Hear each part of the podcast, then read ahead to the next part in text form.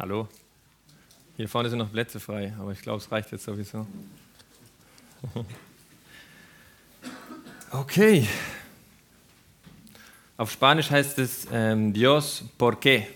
Und ich habe immer gedacht, in, als wir noch in Ecuador waren, das wäre doch mal ein gutes Thema. Dios, ¿por qué? Schon allein, weil es so gut, schon so gut klingt. Jetzt heißt es eben Gott, warum auf Deutsch, das ist auch nicht schlecht. Okay, wer hat sich die Frage schon mal gestellt? Gott, warum? Ah, das ist gut, ich habe gedacht, ich muss so oft fragen, weil manchmal ist, äh, wird es als rhetorische Frage verstanden. Wer hat sich gerade nicht gemeldet und hat äh, trotzdem sich schon mal die Frage gestellt? Gut, sehr schön. Es gibt unverständliche Ereignisse und schmerzhafte Ereignisse und Eingreifen Gottes oder Nicht-Eingreifen Gottes, wo wir dann manchmal sagen, ja Gott, und was ist jetzt los? Vielleicht in der Familie fragt man sich, warum läuft das jetzt so oder warum läuft das jetzt so nicht? In der Gesundheit oder im Beruf. Jetzt warte ich schon ewig auf Ereignis XY oder dass XY endlich aufhört und passiert nicht. Und am Freundeskreis, in der Natur, im Weltgeschehen, also je nachdem, wie weit man die Kreise zieht, sieht man dann doch irgendwas. Oder meistens auch im persönlichen Leben. Die Theologen nennen das Theodizee, glaube ich. Also Gott, jetzt sag doch mal. Das heißt im Prinzip das Gleiche. Ähm, und es geht zurück auf so einen deutschen Philosoph, Leibniz hieß der, der gesagt hat, was ist, denn, was ist denn jetzt eigentlich, wenn Gott nicht was dazu sagt, zu dem, was ich frage? Jetzt Gott sagt doch mal. Theodizee. Und das Ziel ist heute nicht, diese Frage einfach zu beantworten, weil das nicht geht. Dann fragt man sich, was soll dann die Predigt, wenn man das sowieso nicht beantworten kann? Und die Antwort wäre eine Neuausrichtung von unserem Blick. Weg von dem Blick, also gleiche Frage, Gott warum, aber weg von uns auf Gott. Ja? Ähm, hier ist, was funktioniert das? Ja, es gibt einen prominenten Fragesteller, ich glaube der prominenteste, den wir jemals hatten, den Hiob, der hat es auch gefragt. Und Carsten hat vor zwei Wochen über die Neuausrichtung auf die Ruhe gepredigt als Christ. Und heute wäre die Neuausrichtung auf Gott mit der Warum-Frage. Und zwar nicht mit dem Zeigefinger, jetzt guck mal endlich weg von dir, du guckst immer noch auf dich. Also es soll hier kein äh, Zurechtrücken von Leuten sein, sondern ähm, es tut uns selbst gut, es heilt uns, heilt unser Herz und es ist, es, ich versuche es so seelsorgerlich wie möglich zu sagen. Bitte, wenn es nicht seelsorgerlich ist, dann gebt mir eine kleine Absolution, immer wenn ich mich äh, ein bisschen verrenne. Gut, Gott schaut auf uns, da brauchen wir keine Sorge haben. Er schaut immer wohlwollend, liebevoll auf uns. Die Frage ist, wie schauen wir auf ihn? Ja, also das ist jetzt die Frage und das Ziel von dieser Predigt. Und persönlich hat es natürlich auch einen Bezug.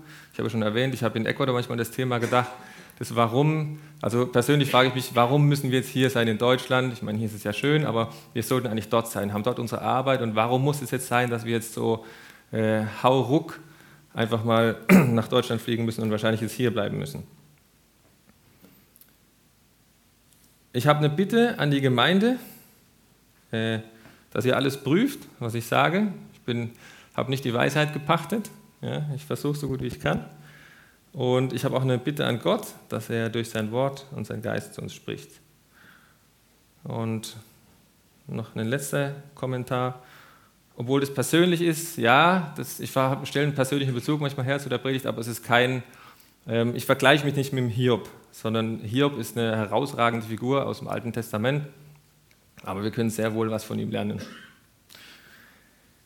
Der Predigtext heute ist leider das ganze Buch Hiob. Das ist kein Spaß, deswegen muss ich auch kurz mal einen Schluck trinken.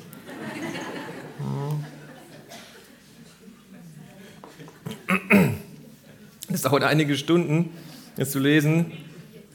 Ähm, und weil es so viel ist, fliegen wir drüber in der Vogelperspektive und tauchen manchmal kurz ab, exemplarisch und pflücken eine Blume hm, so wie man das im ganzen Leben macht. Ja, ähm.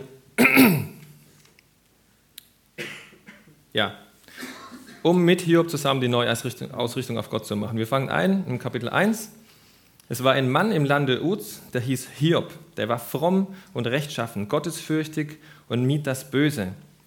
Und er zeugte sieben Söhne und Töchter, äh, drei Töchter, und er besaß 7000 Schafe, 3000 Kamele, 500 Joch Rinder und 500 Esel und sehr viel Gesinde. Und er war reicher als alle, die im Osten wohnten. Der Kerl war gesegnet, hat einen Haufen Sachen gehabt. Ja. Und dann wird erzählt, dass er einfach, wird es nochmal vertieft, dass er ein gottesfürchtlicher Mann war. Ja. Dann steht, er machte sich früher Morgen auf und opferte Brandopfer nach all ihrer Zahl. Wenn seine Kinder Partys gefeiert haben, hat er für sie praktisch Fürbitte geleistet. Äh, denn Hiob dachte, meine Söhne könnten gesündigt und Gott abgesagt haben in ihrem Herzen. So tat Hiob alle Zeit. Ein feiner Kerl, der denkt an sich und an sein geistliches Leben und an das geistliche Leben von seiner Frau und äh, von seinen Kindern. Dann kommt Satan vor Gott und sagt, Hiob liebt nicht dich, sondern nur die Dinge, die du ihm gibst. Das ist im Prinzip die Essenz. Sagt Gott, das ist nicht das, was er, er betet dich nicht an, sondern nur die Sachen. Ähm, er wird dir ins Gesicht fluchen, Zitat Satan. Dann erlaubt Gott diese Prüfung und sagt, okay, gut, dann wollen wir doch mal sehen. Und Hiob verliert alles. Erst Tiere, dann die Diener, dann alle Kinder in dem Sturm, alles weg, komplett am Ende. Der Mann ist alleine. Und dann steht in Kapitel 2, da stand Hiob auf und zerriss sein Kleid und schor sein Haupt und fiel auf die Erde und neigte sich tief und sprach, ich bin nackt von meiner Mutterleibe gekommen, nackt werde ich wieder dahin fahren. Dann kommt dieses bekannte Zitat, was wir gesungen haben, der Herr hat es gegeben, der Herr hat es genommen, der Name des Herrn sei gelobt. In alle diesem sündete Hiob nicht und tat nichts Törichtes wider Gott. Dann denkt man, okay, das ist das Fass vom Boden, schlimmer geht es nicht. Aber, Entschuldigung, ich habe eine leicht angehende Erkältung. Also alle zwei Minuten räuspern, bitte, bitte um Verzeihung. Dann bekommt er auch noch Geschwüre von Kopf bis Fuß, sitzt in Asche und kratzt sich mit einer Glasscherbe. Und er sagt dann, mein Fleisch ist gekleidet in Maden und staubigem Schorf, meine Haut ist verschrumpft und voller Eiter. Wow, der Mann war am Ende auch noch gesundheitlich. Haben wir gut, seine Antwort darauf, haben wir Gutes empfangen von Gott und sollten das Böse nicht auch annehmen? In all diesem versündigte sich Hiob nicht mit seinen Lippen. Wow, beeindruckende Haltung. Dann kommen die drei Freunde Hiobs denn sie wurden eins, dass sie kämen, ihn zu beklagen und zu trösten. Dann setzen sie sich mit ihm in den Staub, sieben Tage und sieben Nächte und sagen nichts. Das ist mal ein guter Start für so, eine, für so ein Gespräch, wirklich. Weinten mit ihm, wollen ihn trösten und sitzen da mit ihm, denn sie sahen, dass sein Schmerz sehr groß war. Und irgendwann fängt der Hiob dann doch an zu reden und sagt, ähm, warum bin ich nicht gestorben im Mutterschoß? Warum bin ich nicht umgekommen, als ich aus dem Mutterleib kam? Und das geht eine Weile. Also er fängt dann schon an mit dieser Frage und sagt, Gott, warum? Jetzt, was ist jetzt los? Und dann sagt ein Freund, der erste, bedenke doch, wo ist ein Unschuldiger umgekommen? Oder wo wurden die Gerechten je vertilgt? Wohl aber habe ich gesehen, die da Frevel pflügten und Unheil säten, ernteten es auch. Das ist die Antwort vom ersten Freund. Hiob, du hast irgendwas gedreht. Du hast irgendwas verbockt. Das, das hat jetzt wirklich einen Grund. Denk mal nach. Ja? Und dann Hiob kontert, erst richtet er sich an die Freunde und dann richtet er sich an Gott und sagt, habe ich gesündigt, was tue ich dir damit an, du Menschenhüter? Warum machst du mich zum Ziel deiner Anläufe, dass ich mir selbst eine Last bin? Und warum vergibst du mir meine Sünde nicht oder lässt meine Schuld hingehen? Sein zweiter Freund, es geht eine Weile, dann antwortet sein zweiter Freund, meinst du, dass Gott ungerecht richtet oder der Allmächtige das Recht verkehrt? Haben deine Söhne vor ihm gesündigt, so hat er sie ihrer Missetat preisgegeben. Wenn du dich aber zu Gott wendest und zu dem Allmächtigen und Gnade flehst, wenn du rein und fromm bist, so wird er deinetwegen aufwachen. Gott wird aufwachen und wird wiederherstellen deine Wohnung, wie es dir zusteht. Die Antwort vom Freund. Hiob kontert, das geht eine Weile. Denn er ist nicht ein Mensch wie ich, wem ich antworten könnte, dass wir miteinander vor Gericht kriechen, äh, gingen. Kein Schiedsmann ist zwischen uns, der seine Hand auf uns beide legte. Ich soll ja doch schuldig sein. Warum mühe ich mich denn so vergeblich? Mich ekelt mein Leben an, ich will meiner Klage ihren freien Lauf lassen und reden in der Betrübnis meiner Seele und zu Gott sagen, verdamme mich nicht Lass mich wissen, warum du mit mir vor Gericht ziehst. Da war die Warum-Frage, die stellt er immer wieder. Gott, lass mich wissen, warum machst du mich jetzt so fertig? Ja? Und was er sagt, ist mehr oder weniger, das Blöde ist, dass Gott einfach stärker ist. Selbst wenn ich ihm beweisen kann, was ich könnte, in Klammer, dass ich unschuldig bin, dann müsste er das einsehen. Aber das Dumme ist, Gott hat mich halt in der Hand. So. Und dann kommt eine bedenkenswerte Einsicht in Kapitel 19. Aber ich weiß, dass mein Erlöser lebt und als der Letzte wird er über dem Staub sich erheben. Nachdem meine Haut so zerschlagen ist, also mein Körper, werde ich doch ohne mein Fleisch Gott sehen. Dann kommt einige Kapitel später, Kapitel 27, die Zusammenfassung von Hiob, so seine, Abschluss, seine Abschlussrede. Und Hiob fuhr fort mit seinem Spruch und sprach, so wahr Gott lebt, der mir mein Recht verweigert. Das, ist, da steckt ganz viel persönliche Theologie drin von jedem Einzelnen. Der mir mein Recht verweigert und der Allmächtige, der meine Seele betrübt, solange noch mein Odem in mir ist und der Hauch äh, von Gott in meiner Nase, meine Lippen reden nichts Unrechtes und meine Zunge sagt keinen Betrug. Da sei ferne von mir, dass ich euch Recht gebe, seine, Freunden, seine Freunde meine. Da sei ferne von mir, dass ich euch Recht gebe. Bis ich sterbe, will ich von meiner Unschuld nicht lassen. An meiner Gerechtigkeit halte ich fest und lasse sie nicht. Mein Gewissen beißt mich nicht wegen eines meiner Tage. Kapitel 31, wir sind fast am Schluss. Ich hatte einen Bund gemacht mit meinen Augen, dass ich nicht lüstern blickte auf eine Frau. Bin ich gewandelt in Falschheit oder ist mein Fuß geeilt zum Betrug? Habe ich den Bedürftigen ihr Begehren versagt und die Augen der Witwe verschmachten lassen? Habe ich meinen Bissen allein gegessen? Hat nicht der Weise auch davon gegessen? Nein, ich habe sie von der Jugend an auf, äh, aufgehalten wie ein Vater und habe sie vom Mutterleib angeleitet. Habe ich zugesehen, wie jemand ohne Kleid vor, verkommen ist und den Armen ohne Decke gehen lassen? Gott möge mich wiegen auf rechter Waage, so wird er erkennen meine Unschuld. So. Er sagt, okay, ich bin nicht ohne Sünde, ja, ich bin Mensch, aber das habe ich nicht verdient. Das ist jetzt zu viel. Gott, das ist jetzt eine Erklärung wert. Und zwar, ja, ich will es jetzt wissen. Und wir wollen es nicht bewerten. Wir haben öfters die gleiche Theologie. Wir kommen später noch dazu. Hier bedauert er nochmal, oh, dass ich wäre wie in den früheren Monden, in den Tagen, da Gott mich behütete, da seine Leuchte über meinem Haupt schien und ich mit seinem Licht durch die Finsternis ging. Wie war ich doch in der Blüte meines Lebens, als, Gott, als Gottes Freundschaft mein Zelt beschützte, als der Allmächtige noch mit mir war. wow. Ja. Vielleicht findet man sich selber manchmal in der Versuchung zu denken, ach früher, hm, da war es noch besser, da war Gott noch mit mir, da hat noch die Sonne geschieden über meinem Leben. Und jetzt, jetzt, naja, jetzt geht es langsam bergab. Was habe ich falsch gemacht? Wo habe ich die Gnade Gottes verpasst? Ja. Das geht insgesamt drei Runden, immer Angriff von Freunden, Verteidigung Hiob. Und jeweils einige Kapitel, das ist sehr viel. Kapitel 32 bis 37 äh, kommt dann ein junger Kerl dazu, Elihu heißt der, und dem ist mehr oder weniger der Kragen geplatzt. Und er sagt, äh, wegen der Art und Weise, wie Hiob und seine Freunde über Gott reden und diskutieren. Was fällt euch eigentlich ein? Sagt er mehr oder weniger, ihr seid ihr Gott, was maßt ihr euch an? Und er entschuldigt sich erstmal ein, zwei Kapitel, dass er noch so jung ist, aber dass er auch mal sagt. Und ähm, er bereitet mehr oder weniger die Bühne vor für Gottes Reden. Und dann kommt Gottes Reden, geht in Kapitel 38 los. Dann antwortet Gott, und der Herr antwortet Gott aus dem Sturm und sprach. Doppelpunkt. Also da geht es dann die Antwort los, die wir nicht so verstehen können, wie wir das gerne wollen, so einfach menschlich, linear hier, Frage, Antwort, Ende, sondern was uns zu einer Blickausrichtung führen soll. Wer ist's, der den Ratschluss verdunkelt mit Worten ohne Verstand?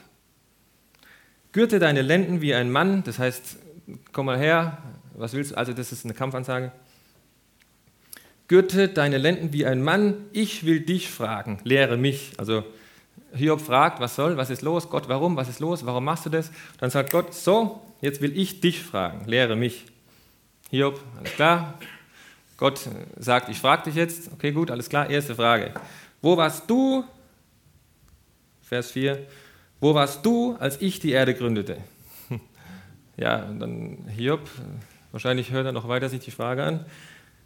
Sag mir es, wenn du so klug bist. Weißt du, wer ihr Maß gesetzt hat oder wer über ihr die Messschnur gezogen hat? Worauf sind ihre Pfeiler eingesenkt? Oder wer hat ihren Eckstein gelegt, als die Morgensterne miteinander jauchzten und alle Gottessöhne jubelten? Tja, das ist eine Weile her. Also, wo war der Hiob? Das muss er sich dann fragen. Und er hat dann keine Antwort. Dann kommen noch viele weitere Fragen. Gott fragt ihn über die Schöpfung aus, über die riesigen Tiere, über die Gezeiten, die Weltmeere, die Gestirne, die Komplexität vom Kosmos und alles. Und der Hiob muss die ganzen Fragen hören. Armer Kerl, ne? Und am Schluss äh, sagt er in Kapitel 42, und Hiob antwortete dem Herrn und sprach, ich erkenne, dass du alles vermagst und nichts, was du dir vorgenommen hast, ist zu schwer. Wer ist der, der den Ratschluss verhüllt mit Worten ohne, Stand, ohne Verstand? Darum habe ich ohne Einsicht geredet, was mir zu hoch ist und ich nicht verstehe. So höre nun, lass mich reden und ich will dich fragen, lehre mich. Also er zitiert der Gott. Und er sagt dann, darum, ich hatte von dir nur vom Hören sagen vernommen.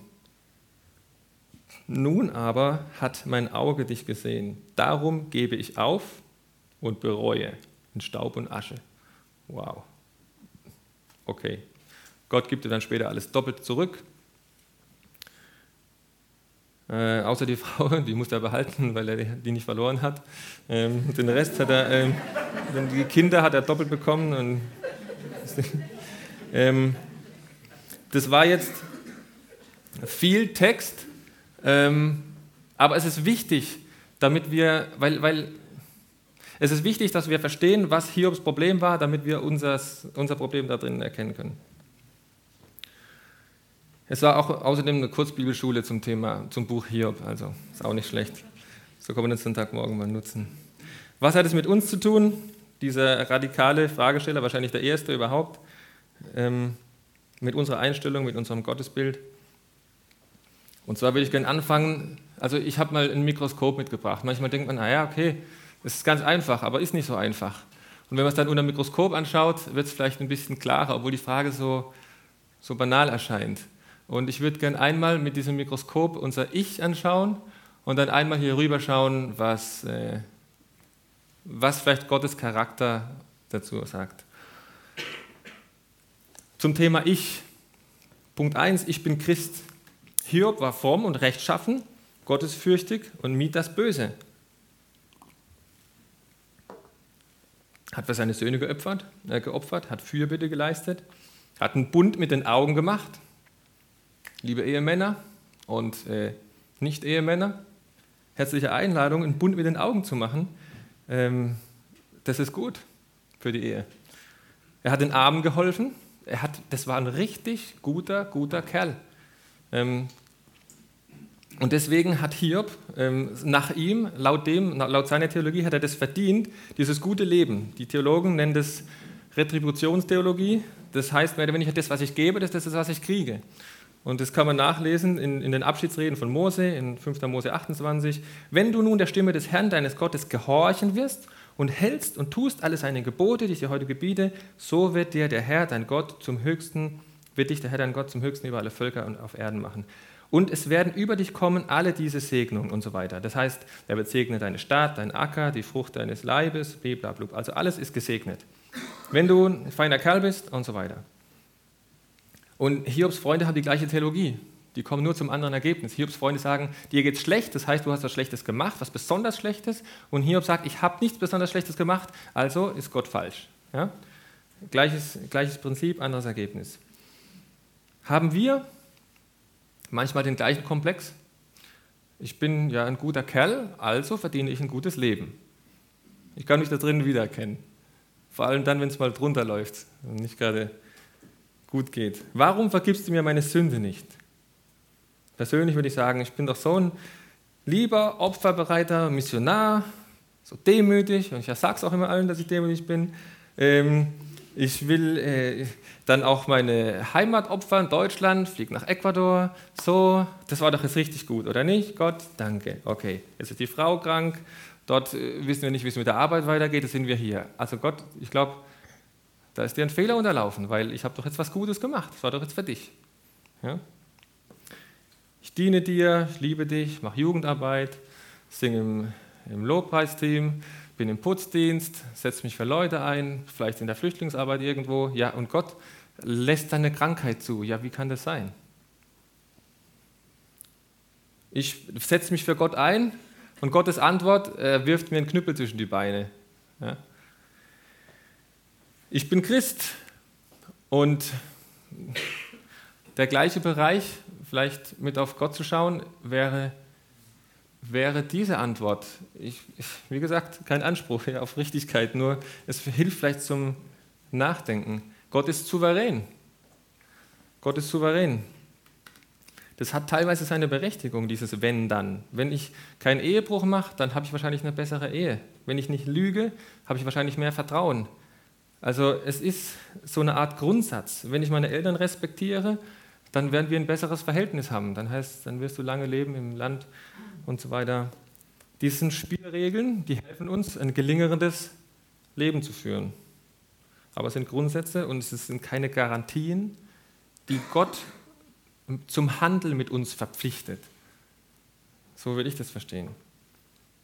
Weil dieses ständige Warum, warum, warum, warum, mit anderen Worten, wenn ich Gott nicht souverän sein lasse, also wenn ich sage, okay, ich akzeptiere deine Spielregeln, aber trotzdem bist du noch souverän, wenn ich, wenn ich das nicht zulasse, dann habe ich ein Problem. Dann falle ich in Bitterkeit. Und zwar einmal, so wie Hiob das gemacht hat, ähm, das wäre die äh, die, die Bitterkeit äh, des Beleidigtseins. Ich habe was Besseres verdient, Gott, da stimmt was nicht. Und die, das Beleidigtsein hat noch eine Zwillingsschwester, die würde ich jetzt mal äh, betiteln als ähm, Schuld. Ja, du hast, du hast was Falsches gemacht. In unserem Fall wäre das zum Beispiel, Gott, ich setze mich für dich ein, ich habe meinen Teil gemacht, du machst deinen Teil nicht, also bist du schuld. Und ich werde bitter. Andersrum, wenn ich denke, ja, okay, ich habe ich hab nicht geliefert, ich war kein guter Christ. Da wieder ein Pornoproblemchen, hier weiß ich was, hier ein kleines äh, nicht den Nächsten geliebt, was weiß ich was, immer in irgendeine Sünde gefallen, okay, stimmt, ich bin schlecht, ja, Gott, kannst mich in den Abgrund tauchen. Äh, das wäre die, die Schuld. Gott straft mich, weil ich mal wieder kein guter Christ war. Ich schaffe es nie. So, was machen wir jetzt? Gott ist souverän, das ist eine gute Sache, weil uns diese Souveränität dieses Problem nimmt. Wir müssen nicht verstehen, warum Gott uns manchmal Gnade schenkt, obwohl wir es gerade vielleicht nicht verdient haben und manchmal irgendeinen Weg führt, den wir nicht verstehen. Kann beides sein. Eine Strophe von Paul Gerhardt dazu: Weg hast du aller Wegen, an Mitteln fällt dir's nicht. Dein Tun ist lauter Segen, dein Gang ist lauter Licht. Dein Werk kann niemand hindern. Souveränität. Deine Arbeit darf nicht ruhen. Wenn du, was deinen Kindern ersprießlich ist, willst tun. Gott weiß, was uns ersprießlich ist. Das erfordert äh, Vertrauen auf Souveränität. Prüfungen sind zu erwarten, und zwar jederzeit. In Brasilien, ich glaube, hier sind ein paar Brasilien bewanderte Leute, da werden die Blitze angekündigt. In 200 Meter kommt ein Blitzer, ein großes rotes Schild. Und dann 100 Meter später, in 100 Meter kommt ein Blitzer. Und dann kurz vorher, jetzt blitzt es gleich. Und dann, wo der Blitzer ist, ein riesiges rotes Schild mit großen neongelben Buchstaben. Jetzt blitzt es. Und dann bremst man ab, fährt durch. Das ist keine Prüfung. Das ist keine Prüfung. Ich habe da diskutiert, ich habe es nie verstanden. Prüfungen sind unerwartet. Die kommen jederzeit. Nächsten Monat bekommst du eine Krebsdiagnose. Die OP wird im Februar sein, die Chemo im März, beides wird erfolgreich, du stirbst glücklich mit acht Enkelkindern im Alter von 85 Jahren. Das ist keine Prüfung. Also die Sachen, die uns im Leben treffen, die kommen als Prüfung und nicht als... War der Gedanke klar? Ich, meine Frau hat mir gestern gesagt, ich rede manchmal zu schnell. Ist das verständlich? Prüfungen sind unerwartet. Ja? Zweitens, ich bin ein Kind Gottes. Hiob war ein frommer, gottesfürchtiger Mann. Wenn wir heute Gott nachfolgen, an ihn glauben, wie er sich in Jesus Christus offenbart, dann würden wir sagen, wir sind Kinder Gottes, wir sind Christen. Äh, der Begriff ist im Hiob nicht so zu finden, aber wir kennen den Begriff aus dem Neuen Testament, Kinder Gottes. Jetzt wissen wir, dass sich Kinder Gottes alles erbitten können. Ja? Wenn ihr nun, sagt Jesus in Matthäus 7, wenn nun ihr, die ihr böse seid, also er meint das menschliche, nicht perfekte Herz, wenn ihr nun böse seid, dennoch euren Kindern gute Gaben zu geben wisst, wie viel mehr wird euer Vater im Himmel Gutes geben, denen, die ihn bitten? So, jetzt bitten wir Gott um Gutes und Gott gibt uns Schlechtes. Was ist da los? Das kann doch nicht sein. Wir sind doch Gottes Kinder und beten um Gutes und Gott gibt uns was? Hm. Kennt das jemand? Ich kann mir vom Vater alles erbitten, aber Hiob, der verzweifelt daran, weil er es einfach nicht versteht. Und ich kenne das ehrlich gesagt. Ja, ich bin doch dein Kind, was ist denn jetzt los? Warum mühe ich mich denn so vergeblich? sagt der Hiob. Vergeblich. Er betet Gott an, dient ihm, opfert für seine Kinder, macht einen Bund mit seinen Augen, kümmert sich um die Armen, macht alles. Und dann sagt er, warum mühe ich mich denn eigentlich vergeblich? Das ist ein sehr gefährlicher Satz, weil was er am Ende weniger sagt, ist, ich bete dich an, weil du mir die Dinge gibst, die ich will. Wenn diese Dinge weg sind, dann habe ich auch keinen Grund, dich anzubeten. Dann war es vergeblich. Ist das die Logik? Warum mühe, mich, warum mühe ich mich so vergeblich? Also er sitzt jetzt hier in Schutt und Asche und sagt, okay, es war vergeblich. Das heißt, er hat Gott nicht angebetet, weil er Gott anbeten wollte, sondern es wäre nicht vergeblich gewesen, wenn Gott ihn weiter so gesegnet hätte, wie er das gewollt hätte. Das heißt, ich will nicht Kind Gottes sein, sondern Gott selbst sein. Das ist das Gefährliche dabei. Das ist die alte Lüge aus Genesis 3. Gott selbst sein. Liebt er mich nicht, wenn er mir nicht alles gibt, was ich will? Das ist die Frage und die ist auch legitim. Wir sind Menschen und wir dürfen fragen. Und mit Perspektive auf Gott ist mir nichts Besseres eingefallen, außer zu sagen, dass Gott Liebe ist. Es ist nicht meine limitierte Vorstellung von Liebe, die Gott ist, sondern Gott ist Liebe. Er ist die Essenz der Liebe. Mein Leben ist gerade etwas durcheinander, organisatorisch, beruflich, familiär, gesundheitlich und das ist etwas ironisch. Das letzte Mal, wo ich diese, nicht so, äh, auch, nein, nochmal. Die letzte Predigt, die ich in Ecuador gehalten habe, da ging es auch um Prüfung, da ging es Vater unser. Das war in Mira, ein kleines Bergdorf. Und ich weiß nicht, ob Gott dann gesagt hat, okay, das ist eine sehr schöne Theorie. Ich mag deine Predigt. Und weil ich dich so lieb habe, darfst du jetzt mal ein praktisches Experiment dazu machen. Keine Ahnung, weiß nicht. Beim Hiob war es ja so ähnlich.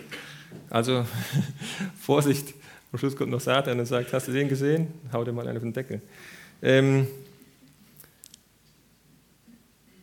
Gott ist Liebe. Und das hat in letzter Zeit paradoxerweise gerade in der Prüfung meine Gottesbeziehung verändert, weil ich äh, verstanden habe, dass ich nicht durch meine Missionsarbeit oder durch mein Gutsein oder durch meine Leistung die Liebe Gottes bekomme oder, ja, oder dadurch, dass, ich, dass es mir leicht fällt zu vertrauen, sondern gerade dass ich jetzt mal merke, okay, ich kann jetzt gerade nicht ganz vertrauen. Ich sage, Gott, okay, ich, ich sage das mal mit meinem Mund, bitte hilf mir zu vertrauen, aber ich schaffe es gerade nicht. So. Dann merke ich, dass Gott mich trotzdem dadurch liebt, obwohl jetzt gerade bei mir gar nichts mehr kommt ne, für ihn. Ja. Ähm, ich glaube, ich muss keine Bibelzitate dazu bringen. Nichts kann uns scheiden von Gottes Liebe. So sehr hat Gott die Welt geliebt und ich was. Also die Bibel ist, glaube ich, klar darin, dass Gott uns liebt. Ähm, so sehr wie Gott seinen Sohn geliebt hat, liebt er uns. Sonst hätte er ja seinen Sohn nicht für uns geopfert. Ähm, ja. Und wir haben erkannt und geglaubt, die Liebe, die Gott zu uns hat. Gott ist Liebe. So steht, schreibt Johannes in seinem Brief.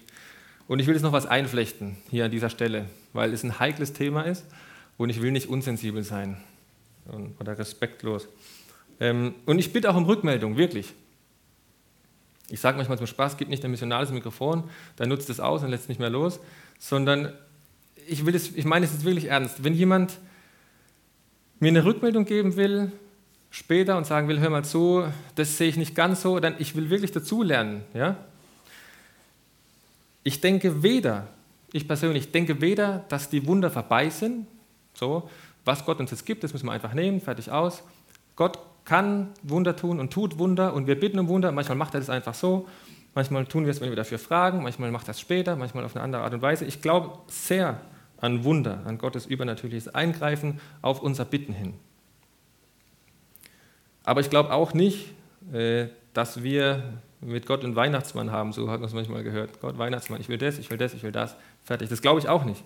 Ich denke, dass wir Königskinder sind und dass Kinder fragen dürfen. Dann sagt man, ja, wir sind Erben, wir haben Vorrecht, wir dürfen an den Thron gehen, wir können fragen, wir, sind, wir stehen, also wir können Gott alles bitten. Wir haben Zugang zu den himmlischen Reichtümern, so wie das in Epheser 1 steht. Aber wir sind eben nicht der König. Wir sind Königskinder.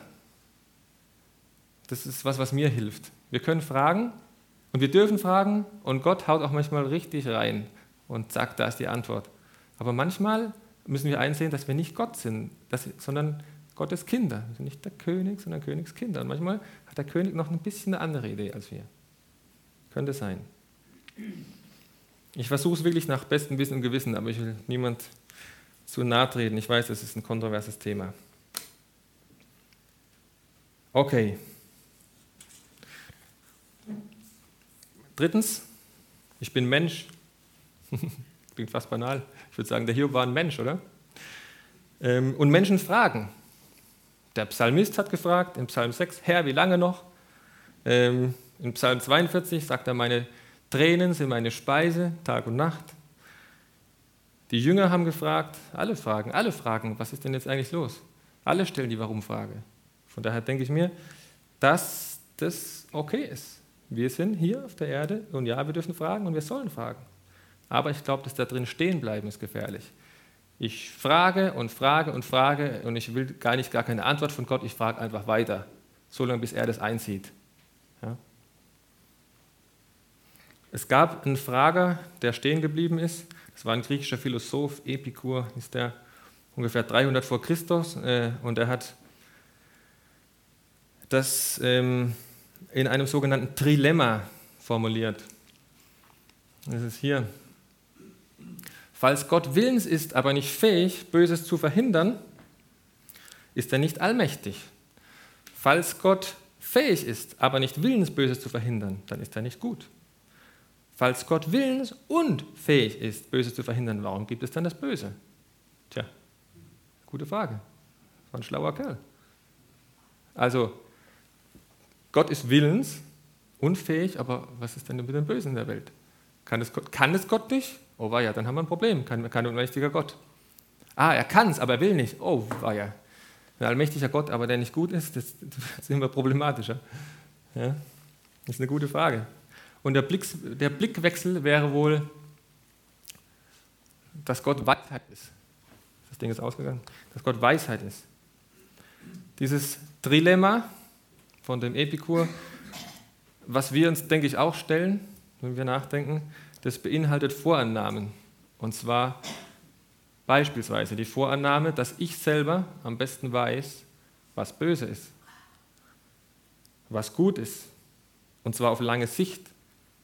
Und was auf Dauer gut sein wird. Was in der Ewigkeit gut sein wird. Und ich selbst sage es ja, es ist ja meine Entschuldigung. Ich bin Mensch, also darf ich fragen. Okay, alles klar, darf es fragen. Aber dieses selbe Ich bin Mensch beinhaltet ja auch schon die Aussage, dass ich Mensch bin, ist gleich, dass ich nicht Gott bin. Ist gleich, dass Gott vielleicht noch was weiß, was ich nicht weiß. Und dann gibt es so einen äh, Apologet, vielleicht der, der Jahrhundert-Apologet, Rabbi Zacharias heißt der, der setzt noch was dazu und sagt, wie wäre es denn mit einem Quadrilemma? Gott ist Weisheit. Der, der, der sprengt den letzten Parameter auf und sagt, ähm, Moment, äh, warum gibt es dann das Böse? Der sagt, Moment, das ist ein Faktor X, den kannst du nicht definieren. Er sagt, das Trilemma, äh, okay, schön und gut, jetzt machen wir mal ein Quadrilemma draus. Gott ist Weisheit. Oder wie wäre es mit dem Kinddilemma? Gott ist Weisheit, Gott ist ewig. Und dann wird es schwierig für uns. Wo warst du, als ich die Erde gründete? Sag mir es, wenn du so klug bist. Das ist die Antwort, die den Hiob Schachmatt setzt. Die Frage, im Prinzip eine Gegenfrage von Gott, die setzt ihn Schachmatt. Sehen wir die Schöpfung noch? Er, er setzt dann noch nach. Äh, das ist ein bisschen heftig, wenn man die Kapitel liest, aber sehr schön zu lesen. Ich ermutige euch, das Ende von Hiob zu lesen. Wenn man, mir geht es manchmal so, wenn ich spät heimkomme stelle das Auto ab und dann gucke ich mal so nach oben und dann sind da die Sterne und dann äh, hypnotisiert mich das irgendwie. Ich bleibe dann ewig stehen. Das gibt's doch nicht, das gibt's doch nicht, das gibt's doch nicht. Also diese, das gibt's doch nicht Momente ist ein guter Moment, den sollten wir öfters mal wieder haben. Oder wenn man ein Kind anschaut, jedes Kind oder jeder Mensch, ja, bei meinen Kindern, ich gucke die mal an, bin ich auch hypnotisiert. Ich bin mir sicher, dass das Wunder sind. Ja, so wie alle Kinder. Sehen wir nur das Defizit im Haushalt, bei der Arbeit, im Studium, Stress? Rennen wir nur noch? Morgen früh fängt wieder ein neuer Tag an. Ja, morgen früh fängt der neue Tag an. Blickwechsel. Gott scheint vor allem besorgt zu sein um Hiobs Gottesbild, um die Gottesbeziehung gewesen zu sein und nicht so sehr um seine Krankheit. Weil die Gegenfrage, die er ihm stellt, ist, weißt du, wer ich bin? Also von Gott aus geredet, weißt du, wer ich bin? Suchst du mich? Ja. Wir dürfen Gott als Kinder alles bitten. Aber Gott ist auch gnädig genug, um Entscheidungen, uns Entscheidungen abzunehmen, die wir nicht verstehen. Meine Tochter, die Matthäa, die vorhin dahin gefallen ist, die hat die Entscheidung von mir aus, sie kann sich raussuchen, ob sie ein Schokoladeneis oder ein Erdbeereis will. Aber ich nehme mir die Entscheidung ab, ob sie sich ihr Leben lang nur von Eis ernähren darf. Das ist nicht in ihrem Entscheidungsrahmen. So, jetzt liegt es an ihr, über mich zu denken in einem Trilemma oder einem Quadrilemma. Der Papa hat doch Geld. Ja, habe ich. Ja, ähm, ah, der Papa mag mich. Ja, der mag mich. Doch, ich glaube, der mag mich. Also wenn er Geld hat und mich mag, warum habe ich kein Eis? Ist das nachvollziehbar? Ich weiß, warum ich jetzt nicht noch eins kaufe. Sie hat schon drei gehabt. Aber es ist nicht in ihrem, das ist nicht drin. Sie sagt, das, und sie muss dann irgendwann mal dahin kommen, okay, ich glaube, Gott hat es nicht vergessen. Ich glaube, er könnte, ja. Ich glaube, er liebt mich, aber ich nehme das mal so an. Das ist ein guter Gedanke für uns. Und es ist kein rein intellektueller Prozess. Hiob sagt, ich hatte nur von dir vom Hörensagen vernommen, aber nun hat mein Auge dich gesehen. Was hat er gesehen? Er hat Gott nicht gesehen. Er hat Gott nicht gesehen, niemand kann Gott sehen. Ich denke, er hat seinen Blick neu ausgerichtet. Ich denke, er hat gesehen, das ist Gott und ich bin nicht Gott. Ich denke, er hat es mit seinem inneren Auge eingesehen. Er hat gesehen, Gott, du kannst alles, du siehst alles, du willst mich erlösen, du bist ein Gott der Liebe. Ich denke, das ist das, was er gesehen hat. Ende. In Lebensprüfungen sind wir in Versuchung, im Warum stecken zu bleiben. Eine Neuausrichtung auf die Souveränität, die Liebe und die Weisheit Gottes kann unser Herz heilen und versöhnen. In Lebensprüfungen, wer hat eine Lebensprüfung, muss man sich nicht melden, einfach jeder, was ist meine Lebensprüfung? In dieser Lebensprüfung sind wir in der Versuchung, im Warum, das ah, Warum ist okay, aber wir sind in der Versuchung, in diesem Warum stecken zu bleiben. Und eine Neuausrichtung auf die Souveränität, auf die Liebe und auf die Weisheit Gottes kann unser Herz heilen und versöhnen.